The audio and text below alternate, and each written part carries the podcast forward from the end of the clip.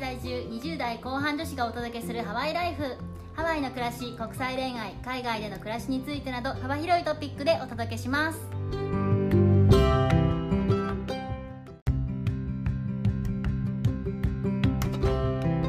こんにちはヨネピーとメッティです今回はアメリカ人との出会い方と付き合うことになった決め手をご紹介していきたいと思いますお国際恋愛のお話ですねそうそう国際恋愛皆さんが多分待ってたと思うんでどうなんでしょうか毎回そんなこと言ってますよね はいはいどのように出会ったかとかそういうお話ってことですねそうですねあそうそうあと外国人と付き合うために必要なことはあるのかっていうのもおーあの我々の方で聞いたり考えたりしてみたのでそれもシェアしたいと思います、はいお願いしますはいでは早速行っていきましょうかはいどこで出会ったかおー今回お聞きしたのは、う私たち含めお友達10人さんぐらいに聞いた結果ということですねはい皆さんアメリカ出身および在住の方と付き合ってる人たちですよねそうですね日本でも恋愛をしてたら、まあ、どこで出会ったのとかをよく聞かれると思うんですけどアメリカはどんなもんなんでしょうかっていうのを調査してみましたはいご紹介しようと思います、はいでまずは職場恋愛いいねおー憧れますね職憧れま場すね恋愛いいなうちのお父さんとお母さんは職場恋愛なんてあそうなんですかあらすごいどうでもよかったん だけどうんここカットしないからいいいいいいカットしないから職場恋愛ですね職場恋愛はでも一人ですねこうのん10意外人と中、多くないんだこの方ちなみに職場恋愛は日本でなんですよ日あー本で働いてた会社にそのうアんメリカから来られた方と出会ったということです、おはーなるほどですね職場恋愛は日本でも結構ありいああるっりていうかますよねポピュラーですようんあね、りますありますうん、えー次に仕事関係が3人もいますね仕事関係っていうのは取引先とかうんクライアントさんとかうんうんそういった感じですかねですねはいはい私仕事関係で出会いましたおーでも仕事関係ってちょっと難しくないですかだってお客さんだったり、うんクライアントさんだったり、まあ、取引先だったりなんか最初気を使う相手じゃないですか、そうです恋ね愛モードで始まる相手じゃないのに、うんそうなるってそなんかドラマですねちょっとねなんかねでも別にその私は取引先相手の人直接の担当者と付き合うことになったわけじゃないんでうんうんあのまあ取引先にいる人と付き合ってるぐらいの感 じなるほどなるほど、うんじゃあ出会いの始まりは取引先の会社だったっていうことなんですけどもそうそうそうの直接の取引相手ではないということなんですそうねですねちょっなるとほど直接の取引相手とハードルが高いな確かにえでもこれ他の方はどうなんですかね他の方は取引先相手ですね おーすごいダイレクトアタック直接ダイレクトアタックは結構ハードル高いですね、逆に日本で仕事関係で取引先どうのこうのって人はあんまりいなくないですかああ聞いたことないですで私も働いてましたけどそのクライアントさんととかも考えられなかったです すいませんすいま せん皆さんコンプライアンスは守ってくださいねえー続いて結構この辺は一般的かなと思うのが友人の紹介が1人学校が1人、うんうんまあ、これは日本でも普通にありますよねそうですね一番こうフラットなというか上下関係もなくうんうん自然に知り合える感じ本か当なって自然ですよね、うまあなんか友人の紹介も紹介してもらって多分あったんでしょうねなんかマッチングが、んうんうんうんうんだって紹介したから絶対付き合うとかはないじゃないですか、うんうんまあ友達の作り方は知りたいなと思いますけどね そうですね大人になったら友達作るの大変ですからねそう私は友達ですよありがとうございますありがとうございますはい、あまあ学校もいいですよねでもう最初の本当に友達からスタートですよね学校の場合だったら、ん、うんうん実際に友達期間はすごく長かったというおお話だったんでじゃあ結構信頼関係ができてから恋愛に発展したっていうことなんですね、なるほど日本でもありますねそれはありますね、うんうん、全然ありますね、仕事関係は3人だったんですけど、はい同じくらい多かった出会い手段というものがありまして、はいなんとアプリですおお今時今時ですね実はアメリカ結構アプリ流行っているというか使ってる人すっごい多いらしくって、まあ、日本でもアプリでの出会い方とか YouTuber でされてる方いらっしゃるぐらいなんでうんだいぶ浸透してると思うんですけど、うんまあ、それと同じような感覚なんで特に恐れもなく使う人っていうのが多いですねそうですねめちゃめちゃみんな普通に使ってて別になんかアプリだから顔が見えなくて気持ち悪いとかまあ思ってないかなって感じですよねそうですね、実際メッティさんはアプリ経由でしたよねはい、ただ私の場合出会い系アプリではなかったんですけどそうそうそう、はそれい、それはそれは知ってる 出会いましたねあのぜひ別のポッドキャストで聞いてみてください ポッドキャストあのナンバーワンが国際恋愛の話なんでははいお願いしますい、でちなみに他の方は、まあ、結構出会い系のアプリでうんうん日本でもあるやつもありますし、まあ、アメリカだけのもあるんですけどどちらも出会いのためのアプリなんですよね、まあ、それでちゃんとしたお相手に出会って結婚された方もいらっしゃるので、まあ、悪くはないんじゃないかなと思いますそうですね、はい使い方には気をつけてって感じでそうですねあともう一人がちょっと特殊な手段でこれは特殊ですねナンパです言っちゃ ったよナンパあただナンパって言うと響き的に語弊がありそうなんで説明させていただくと、まあ、カフェで隣の席で勉強していたそうなんですよねでその勉強していた相手から声をかけられたっていう形なので、まあ、結構日中なので危なくもないシチュエーション日中で公式の場所カフェなんで人がいる場所でカフェっていうのもちょっと可愛いですよね、かわいいかわいいうん、クラブでナンパとかあじゃない全で然す違う違います違いますあのお酒が入ってない席での普通な環境での偶然の出会いです、硬派なナンパ、はい硬派な偶然な出会いです全く硬派とナンパの全く逆のことだけどそうですねまあ2年ぐらい付き合ってますので、うーまんあね真剣、真剣交際だと思いますね、うん出会い手段に関しては、まあ、あんまり日本と変わらないかな、まあ、アプリがちょっと多いかもしれないけどそうですねそんなに変わらないと思いますはいではそんな皆さんが付き合うまでどのくらいの期間を経て付き合ったのか出会いから付き合うまでなるほどなるほど、じゃあまずは一番短い2週間っていうのが2人二です人ねはいまあ私含まれてるんですけど短っいや私の中では結構濃い2週間だったんですよその間にやっぱり34回はデートを知ってると思いますし多分日本でもよく言うじゃないですか3回目か4回目にはもう告白みたいな、告白うんそういう感じですよどういう感じで すかねそういう2感じ週です間の間に日本だったら34回会うと多分考えられないと思あ忙しくてう、うん、大体みんな週末とか休みのあ日とかじゃそないでっすかか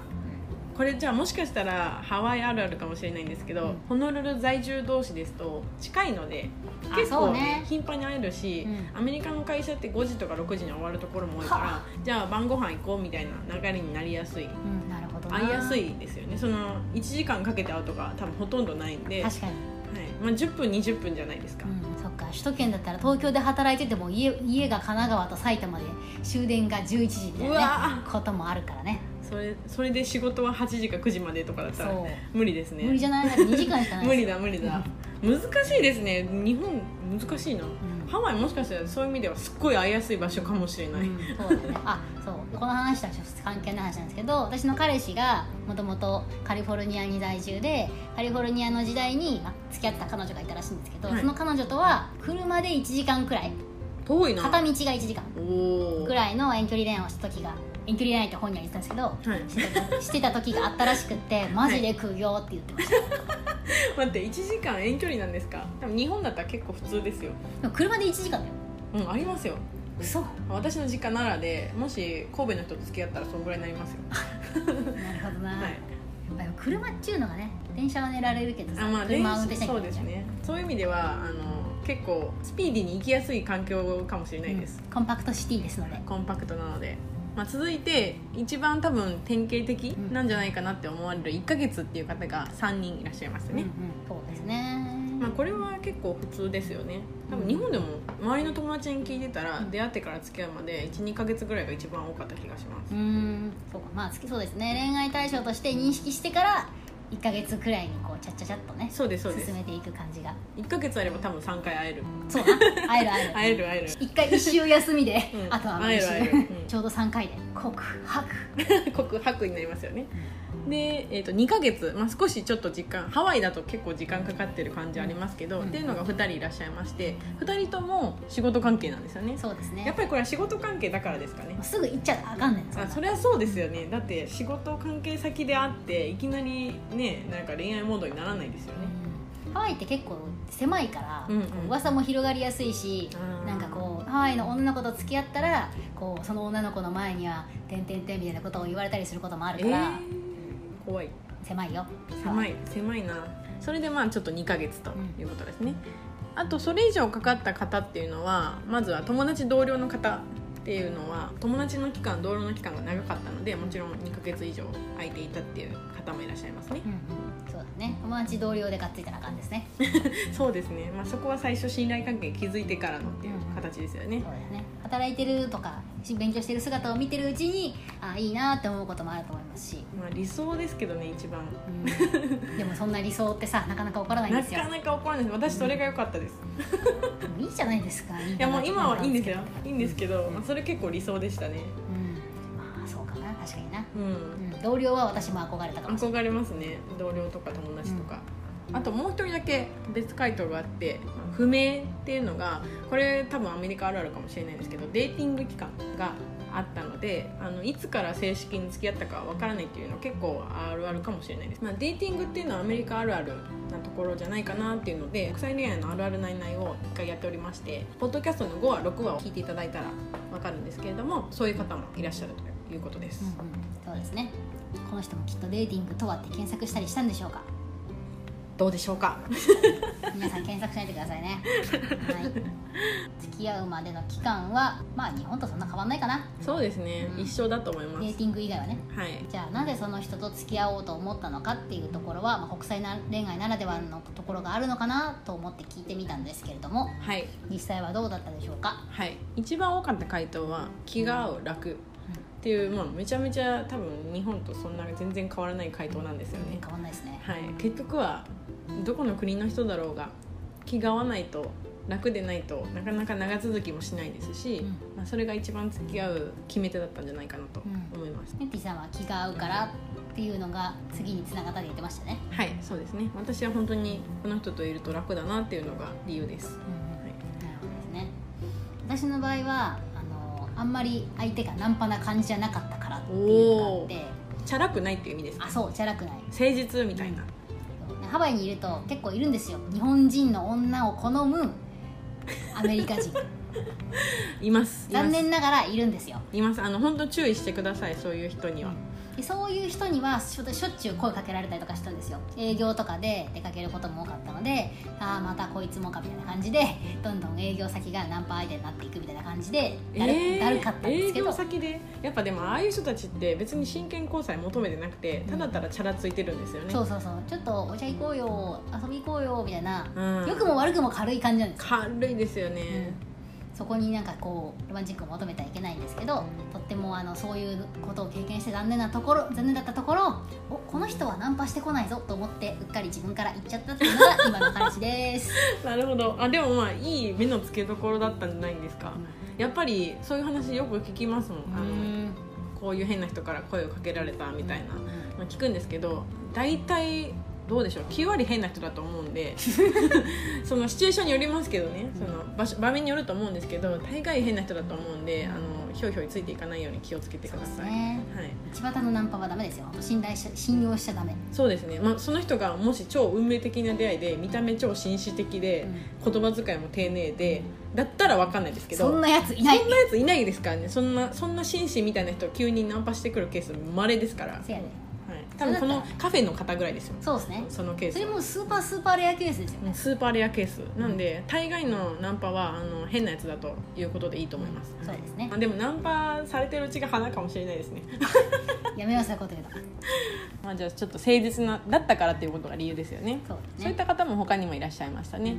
あと他には、まあ、外国人で価値観も違うっていうところがあったとしても違和感がなかった不安にさせることがなかったっていう方もいらっしゃいました決してその相手が不安に感じさせてくる時っていうのは別に相手あ私がアメリカの文化を理解してないからかなって不安になることは多分あんまりないと思いますそうですね不誠実だなって思ったら多分そいつ不誠実なのであそうですね不安にさせるイコール多分不誠実なんだと思いますそこはあの自分を責めないで次に行きましょうそうそいつが悪いそうですね次の恋愛に行った方がいいですねそうですねそういうなんかかわいそうなお辛い経験をされてる方も何人かいらっしゃるからねそうですねやっぱりなんかどこかのカウンセラーの人が言ってましたけどあの女性は追いかけるより追いかけられてる方がいいと 女子が追い始めるとなんかガラガラガラみたいな音が聞こえる気がする何かが崩れていくっていう感じですよね大体みんな1回ぐらい男の人を追ってこう身を滅ぼしたことがあるじゃないですあか、りますありますうん、ありますありますありますありますあります学びましたね追ったらダメですうんそうそれはアメリカ人でも多分大体一緒かなって気がしますあ私それを聞いたことあります本当にアメリカ人の男性の友人から、へえ、女性からうん、声をかけたらダメだよって、ああ私ああかけちゃあったそのなんていうんですかナンナンパっていう意味ですよはいはい、うんそれは嫌ですわ、うんどうしても声かけてほしかったら声かけてほしい仕草でアピールするしかないからって言われてそれレストランと一緒じゃん そうですアイコンタクレトストランのアイコンタクトと一緒ですあうのんレストランで注文するときにですねあの来てもらうためのアイコンタクトと一緒です、エクスキューズミーって言っちゃいけないやつそうですそうですそれと一緒ですって言われましたじゃあ本当なんですねそれはもしかしたら世界共通かもしれないですでは、えー、と最後のトピックで外国人の方と付き合うために必要なことっていうのはあるのかっていうのをお話ししようと思います全部で4つあります、うんはい、まず1つ目は人によりますけれども英語力そうねはやいっぱり英語で会話できないと意思疎通ができない人もいると思うのでコミュニケーションがね始まらないのでただ人によるっていうのは中にはその日本語が話せるアメリカ人の方もいらっしゃいますしもしくは、えー片言だけど理解ができるぐらいの方もいらっしゃいますしあとは、えーこちらの拙い英語を理解してくれるっていうパターンもあるので、うんうんそれは人によると思います。そうですねはい、今回お聞きした人たちの中でなんかすごいバリバリな典型的なアメリカ人と付き合ってる方もいらっしゃるじゃないですかもうその日本語は喋れないしですしもちろんで感覚もすごいアメリカンな感じ日本文化にすごい興味があるとかそういう感じではない人たち うんそういうザ・アメリカ人っていう方と付き合ってる方はやっぱやっぱり結構英語力すごい高いですよねあーそうかもしれない、留学とペラかペラ今までの今までのこう彼氏経験とかねい ろいろあるのかもしれないけど、日本人として見てて見ててもアメリカナイズされてるなこの人って感じるような人たちですよね、はいそうですねで2番目っていうのはアメリカ文化を好きとか、まあ、興味があったり理解したいなって考えてる気持ちが、まあ、最低限あることああそれは大事そうですね、結構あるじゃないですか日本の文化と違うところあります、まあ、アメリカ文化を好きとか興味があるっていうのはそもそもやっぱりと向こうからしたら私たちが外国人なわけであってで自分の国のことを好いてくれてるとかちゃんと興味があって順応しようとしてくれてるっていうのは向こうからしても嬉しいと思うんですよね、うんあとは一緒にいてそうすると楽向こうからしても気が楽だったり違和感がないかもしれないので、まあ、そういう意味ではすごい大切じゃないかなと思いますねそうですね、まあ、これは日本に来てくれてる外国人の方を見てもやっぱり思うことですよねあ思いますはい、日本文化好きって言ってくれる人に対してこうなんか嫌な気持ちって絶対起こらないし、うん、ないですないもっでとす教えてあげようって一緒にやりたいなって気持ちになると思うしありがたいですよね、うん本当本当えっと、じゃあ3つ目なんですけれどもステレオタイプ日本の常識を捨ててアメリカ社会や考え方に柔軟に対応できる人これなあもうじゃあ日本の常識は捨てろということですねそうですねだって日本の常識はアメリカの非常識だってあることがあるじゃないですかありますねそれも前ののポッドキャストでお話ししてるんですけれどもはい前のポッドキャストの8話でお話ししてますねアメリカ生活 OK マナー NG マナーってやつですはね、いはいまあ、そのアメリカの社会って日本に比べるとなあところとかもあったりするしサービスが行き届いてなかったりとかえこんな戦いだからこんなことに5時間も待つんかみたいなこととかもねあったりするんでまあ日本のそのパンクチャルな感じは全然違うんですよ、はいはいまあ、その怒っても正直しょうがない相手だったりもするんでそれに対してもこんなもんだしって思いながらもこううまくやっていく力というか、うー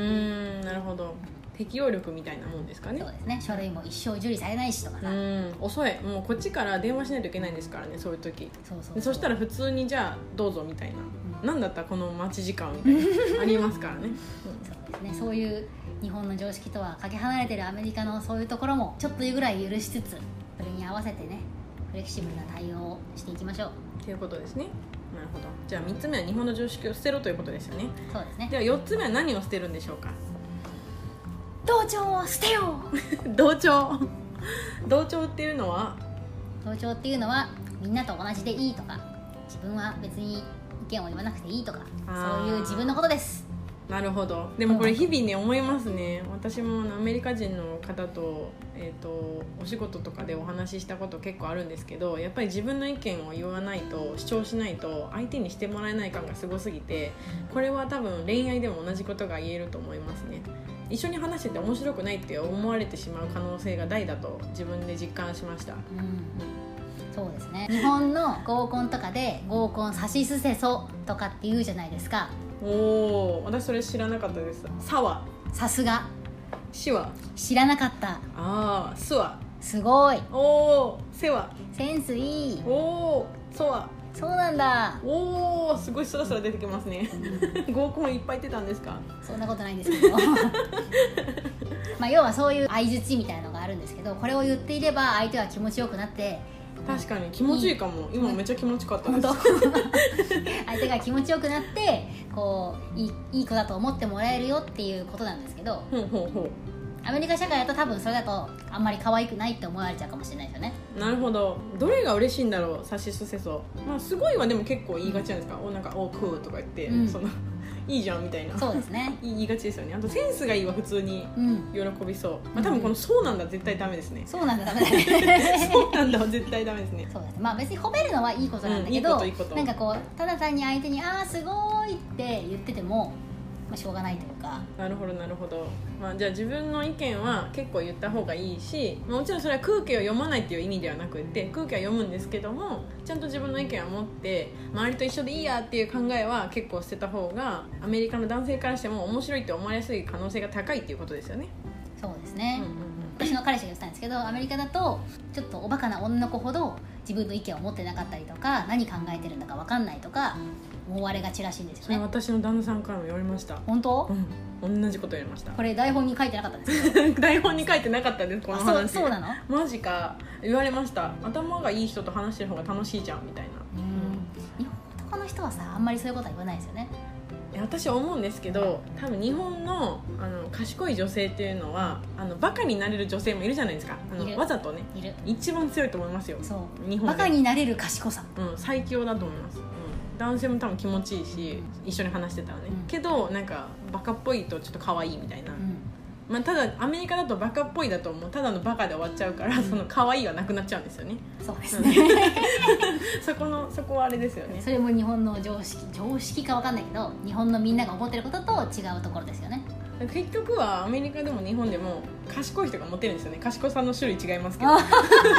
結局はそういう賢さは身につけられないな確かに日本的な賢い女性はすごい難しいですよねやっぱそういう人って女性から見ててそれムカつきませんこいつって思いませんそれ若い時そう思ってたんですけど、なんかだんだん年取るとわすすごいみたいなも尊敬うなんかもうキャバ嬢の人とかすごいみたいなっうんて思っちゃいますねキャバ嬢とかねできる人は結構すごいですすよねごいと思います、うんうん、普通に尊敬しますう、んまあ、整形は反対なんですけど普通に尊敬します でもナチュラルナチュラルが一番可愛いんでそうね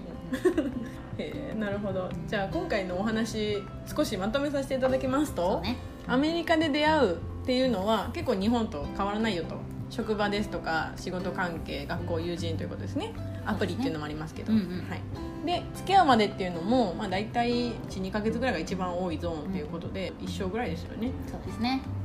でなんでその人に決めたのっていうのも気が合うとか誠実とか、まあ、誠実っていうのは結構アメリカじゃ重要視されちゃうかもしれないですそけうどですねねやばいやつは本当にやばいので本当にやばいんでねやばい薬とかしてる人もいるかもしれないおうおう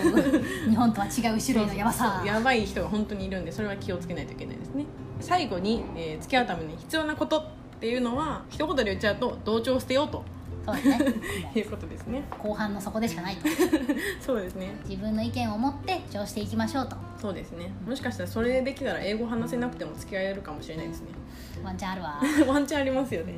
じゃあ今日のお話はこういうところになりましたけれどももし参考になれば嬉しいなと思いますそうですね国際恋愛のイロハのいいぐらいですかねこれそうですね、うんうんロとハはちょっとそのうちそのうちやりますあるかわかんないけ どアメリカ人と付き合ってる女性の特徴はこういうところだよっていうのをなんとなく参考にしてくださいはいはいでは今日も聞いていただいてありがとうございましありがたとうございましたではマハロー